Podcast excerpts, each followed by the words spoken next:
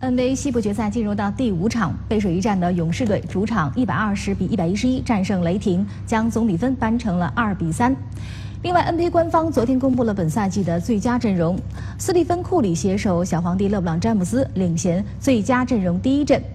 凯文·杜兰特以及克里斯·保罗则入选最佳阵容第二阵。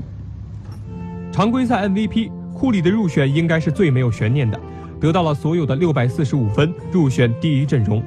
詹姆斯紧随其后，他得到了一百二十五张第一阵选票和四张第二阵选票，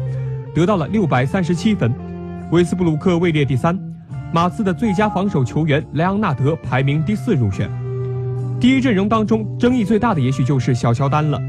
他的得分也是第一阵容当中最低的，他得到了三十九张第一阵选票，三十六张第二阵选票和十四张第三阵选票。